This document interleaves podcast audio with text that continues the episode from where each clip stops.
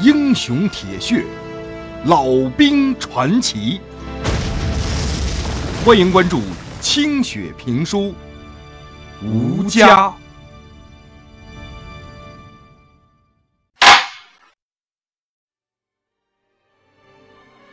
后面的鬼子越来越近了，走不掉了，俺的娘啊！俺就这么完了。老旦用一只手拧开了手榴弹的屁股，把拉环套在手指头上，准备与鬼子同归于尽。两行眼泪落在了手榴弹上，他抬起眼泪，只见夕阳如血。他的心底酸楚难挨，心灰意冷。这都是为的啥嘞？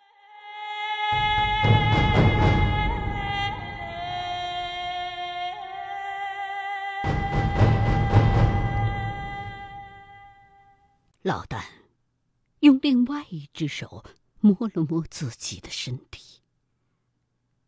发现腰上的那把军刀，只剩下了一半儿。估计是一颗子弹刚好打在了刀身上。麻子团长赠给他的这把日本军刀，居然替他挡了一颗要命的子弹。这个时候，对面扑来的鬼子突然慢了下来。老旦正在纳闷呢，只听一阵枪声从背后响起来。猛然回头，只见二十多个战士正在飞奔而来。他们冒着弹雨，抬起了老旦和杨铁军就往后跑。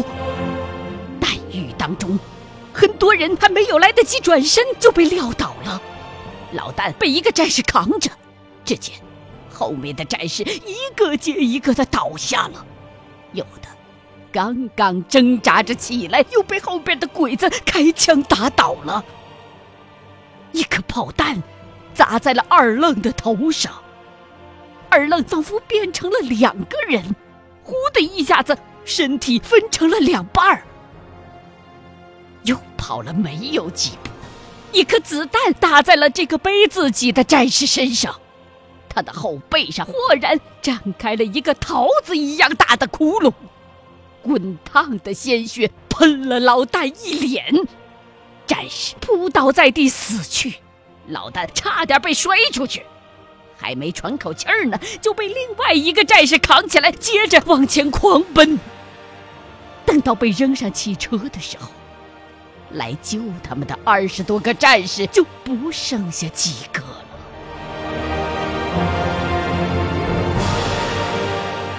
战士们全然不顾道路的颠簸，一气儿将油门踩到底。俘虏早就被用刀抹了，扔下了车。死去的弟兄也被扔下，以减轻载重。由于要躲避横在路上的尸体，后头追击着的鬼子放慢了速度。几个拐弯之后，前方的路开始变窄。有战士往山坡上扔出几颗手雷，炸断了几棵树。鬼子的车队终于被甩远了。车开到湖边的时候，大家看到了高低起伏的一片山头，绿树葱葱，连绵不绝。战士们把三台车横在路上点着了。然后，扛着受伤的战友们，奔向山沟，一步不停的往深山里钻去。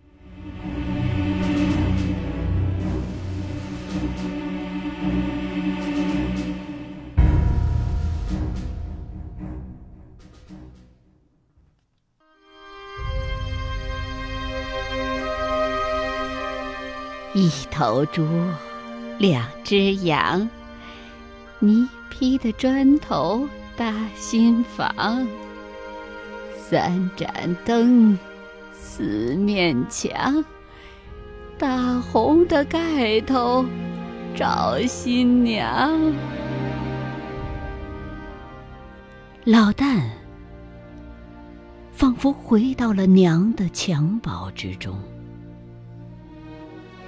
在娘唱的歌谣里昏昏欲睡。朦胧间，他那魁梧的爹来了，远远的喝着：“大人，快醒来！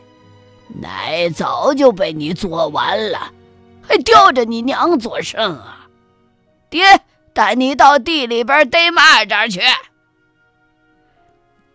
大人，醒过来吧，生死有命。老汉我给你捏过命数了，你还走不了嘞。袁白先生在碾子边坐着，烟袋锅子上弥散着烟雾，另一只手正慢慢的捻着他那花白的胡须。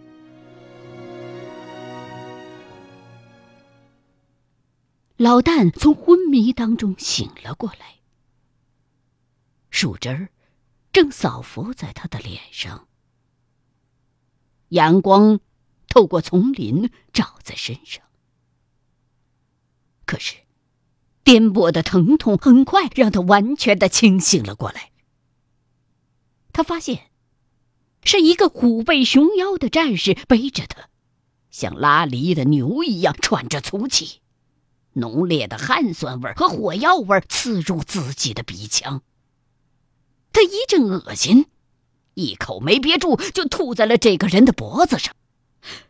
老哥醒了！战士高兴地喊了起来。听声音，是江西来的黑牛。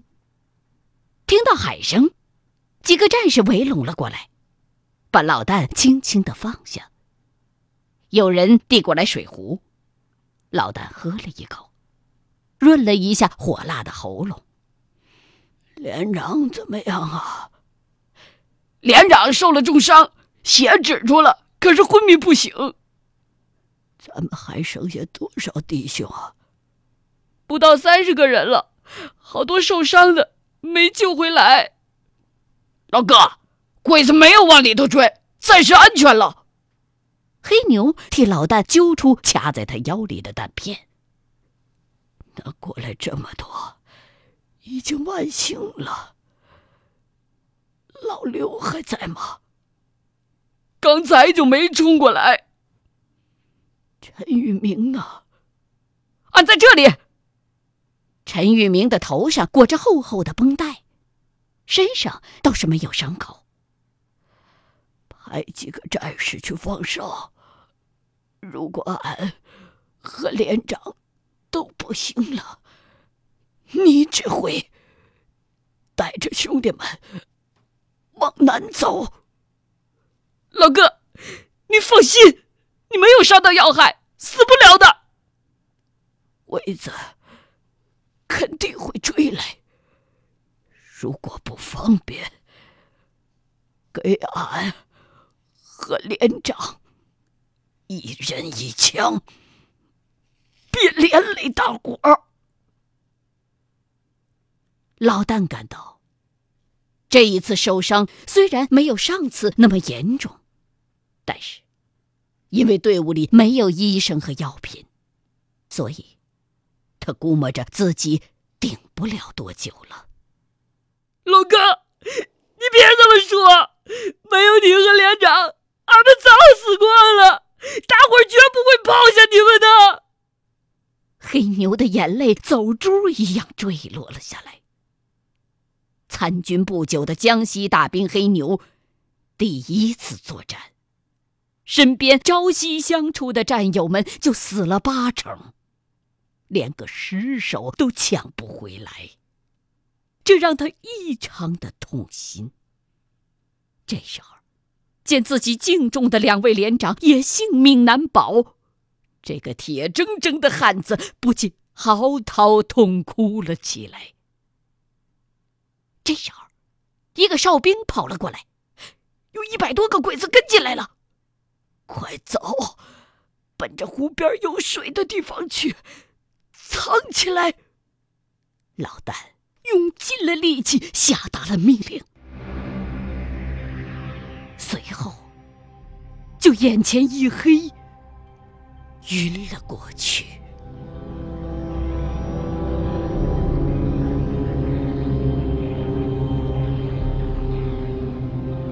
你是谁？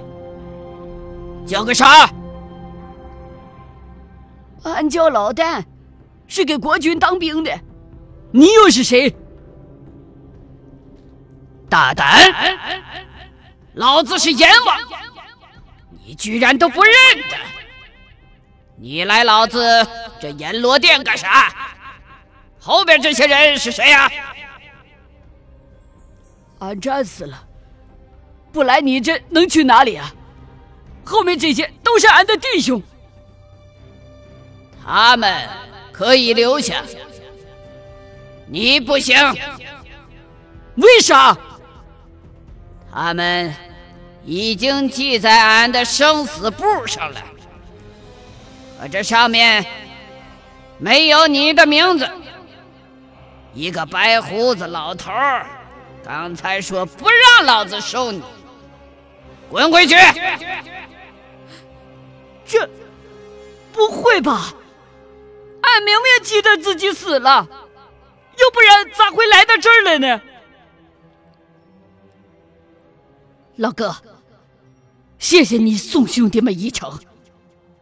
你回去吧，我们自己进去就行了。胡金兄弟，你这说啥嘞？俺是和你们一起来的。你咋让俺回去呢？你咋命令起俺来了？俺在这里还是你们的副连长，给俺服从命令，站好了。大胆！这是老子的大殿，你怎么能发号施令呢？再不回去，老子就让你永世不得超生！老哥，胡金说的是，你该回去了。你送咱们兄弟到这儿，劳烦你了。杨连长刚才来过了，咱们已经把他送回去了。你也快点回去吧，要不然阎王老子会生气的。俺们再不进去，也就成了野鬼了。老大，回去吧，你的日子。还没到呢。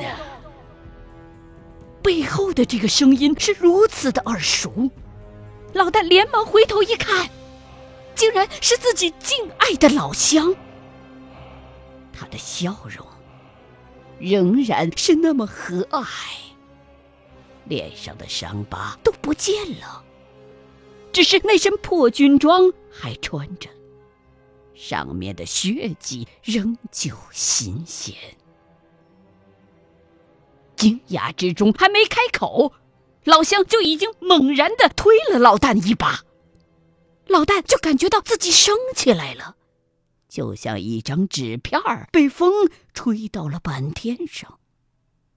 那些老战友们立刻离自己远去，他们站在那儿，抬着头，挥着手，那下面。忽然阴风怒号，冷的像冰，黑的像墨。这时候，一道巨大的黑门嘎呀呀的开启了，血光刹那间喷溅了出来，各式的鬼怪拿着各式的锁链刀具跳将出来，发出令人毛骨悚然的尖叫，一群群的扑向恐惧的弟兄们。不行！弟兄们，跟俺杀鬼！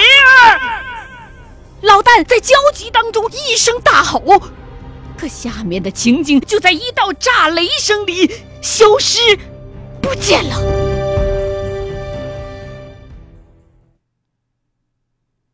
一阵奇怪的声响，让老旦睁开了双眼。他感到身上湿漉漉、凉飕飕的，马上就发现自己在瑟瑟发抖。自己躺着的地方是一间低矮的草房，床是一排木棍儿编成的，干草枯木的味道非常的浓郁。这房子四处漏风，木檩子上头刀痕依旧。房门口，一个女人正蹲在地上洗着什么。门边的树枝上，挂着自己的那个蓝布包包，和那半把日本军刀。女人的动作，晃动了树枝儿。那半把军刀就在木棍上磕来碰去的。刚才在做梦的时候听到的就是这动静吧？老旦动了动身子，这才感到无处不在的疼痛，伤口还凉中带点辣，唯独裤裆有些温热。他猛地一惊。条件反射般摸向下边，这才知道自己还穿着一条裤衩。刚想撑起身子，疼痛就从身体的每个部位袭来，他又重重的摔了回去，发出了一声沙哑的呻吟。那个女人听到声音，惊讶的回过头来。老旦立刻看到了一张年轻女人的脸，白里透红，没纹没褶儿，一双凤目半睁半颦，略带忧伤，却难掩其明亮和俏丽，让人瞬间联想起戏中的可人来。柔和的目光。说明他性情温和。那一身绛蓝色的棉布里子衣服，让老旦倍感亲切。瞬间，就想起了自己的女人。那个女人没有和他说话，而是跑出去喊别人。老旦还没来得及想这女人打哪儿来呢，光着膀子的陈玉明先帘子进来了。老哥醒了。你都睡了五天了，陈玉明高兴的把老旦小心的扶了起来，几个战士紧跟着钻了进来，个个面露喜色。哪儿来的女子？村里的。咱们往湖边跑的时候，碰到一个出来找食的女人，黑牛差点开枪打死她。他们就是从咱们和鬼子血拼的那村子跑出来的，带着孩子都躲在这山里边，有十几个呢。男人们呢？有男人吗？他们村的男人都死了，拿着刀和鬼子干，都被杀了。女人也死了不少，剩下的都在这儿了。全是女子，还有几个孩子。他们在这躲了俩月了，很熟悉这儿的地形环境。鬼子还没钻到这么深的地方来呢。那这是干啥嘞？老旦指着自己半裸的身体。哦，大姐们见你们身上太脏，怕伤口受不了。给你们擦擦身子。连长呢？还没醒呢，伤口感染了，前日才取出所有的弹片，现在还发着烧，老说胡话。大姐们采了些草药给他敷上了，不知道能不能熬得过去。带俺去看他，不行吧，老哥？再躺一会儿吧。带我去看他，我没事了。老旦。虽然还感到眩晕和腿软，但是，他还是在战士们的搀扶之下，来到了不远处一个同样矮小的草房里。那里，老旦看见了昏迷不醒的杨铁军，他，也同样裸露着上身，到处都裹着浸了血的纱布，下半身。盖着干净的棉布，好像连裤衩都没有穿。棉布外头，只露出了一只脚。他就安静的躺在那儿，苍白着脸，但是非常干净，没了胡子，估计是被女人们刮去了吧。老旦坐在昏迷的杨连长跟前，摸了摸他的头，很烫手。细密的汗珠源源不断的渗出来。老旦揭开杨铁军腿上的棉布，发现他的一条腿从膝盖以下已经没了，伤口处显然用火烧过，整个半条腿肿得大了一圈，泛着腊肉般晶亮的光。一个女人走过来。用湿布擦去了杨铁军额头上的汗，喂了他一些草药，消了肿，兴许能活过来。多亏你们呐，妹子，麻烦了。大哥，可别这么说，你们打鬼子死了那么多兄弟，我们干这点活不算什么。听大兄弟说，你们把鬼子的机场炸了，还杀了不少鬼子。也算给我们村里的人报仇了。这儿有没有来过鬼子？鬼子没跑这么深嘞，要来也人不多。我们带他们三绕两绕的，就把他们搞糊涂了。大哥，你放心。陈玉明见老旦还是有些忐忑，连忙给他解释：“老连长，四边有弟兄们把风，你就放心吧。那就好，咱们。”得让连长多养几天，吃得够吗？主要是吃野菜，弟兄们时不时还能抓几个山鸡回来，顶得住。哦，那就行。扶俺回去吧。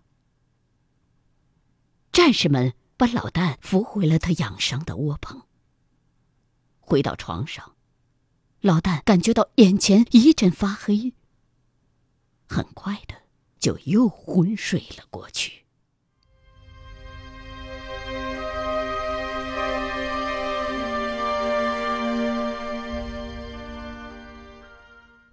欲知后事如何，欢迎各位继续收听清雪评书《吴家》。